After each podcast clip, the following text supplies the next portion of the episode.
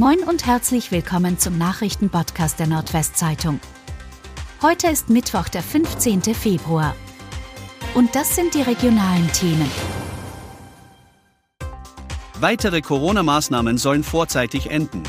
Weitere bundesweite Corona-Schutzvorgaben sollen nach Plänen von Bund und Ländern vorzeitig zum 1. März auslaufen.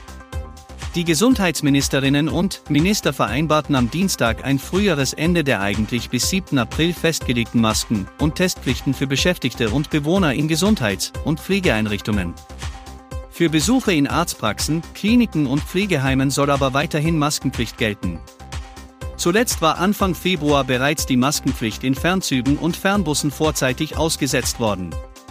Im Nahverkehr gelten nach entsprechenden Regelungen der Länder ebenfalls keine Maskenpflichten mehr.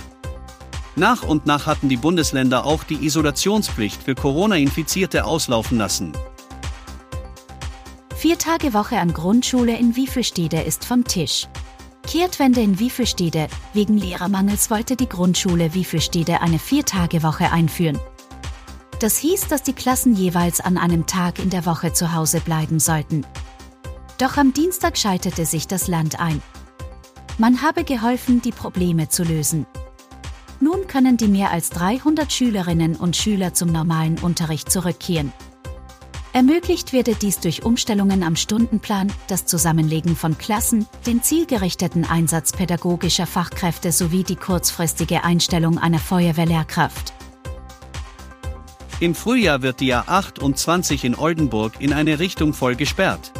Es wird doch kein so ruhiges Jahr für Autofahrer auf Oldenburgs Autobahn wie erhofft.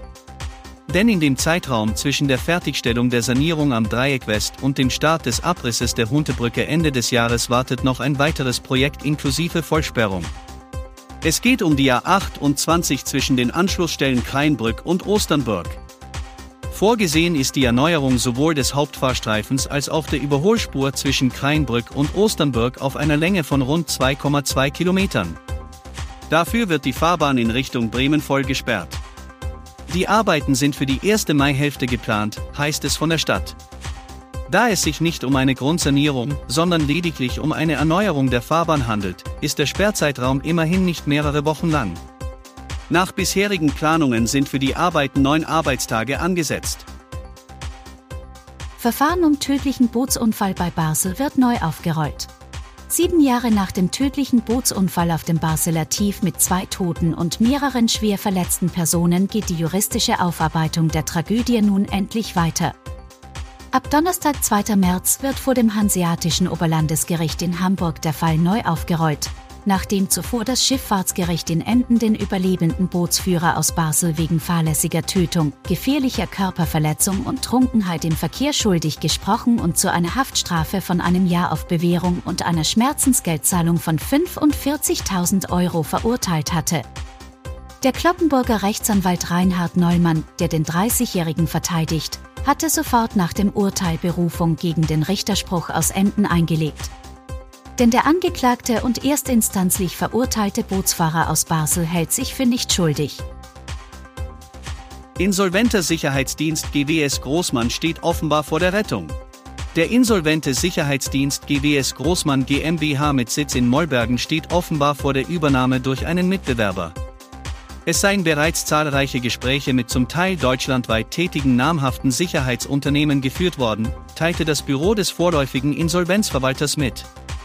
Darunter seien auch einige Angebote, die die Übernahme des gesamten Geschäftsbetriebes betreffen. Damit sei das Ziel, den Geschäftsbereich und die Arbeitsplätze zu erhalten, äußerst realistisch.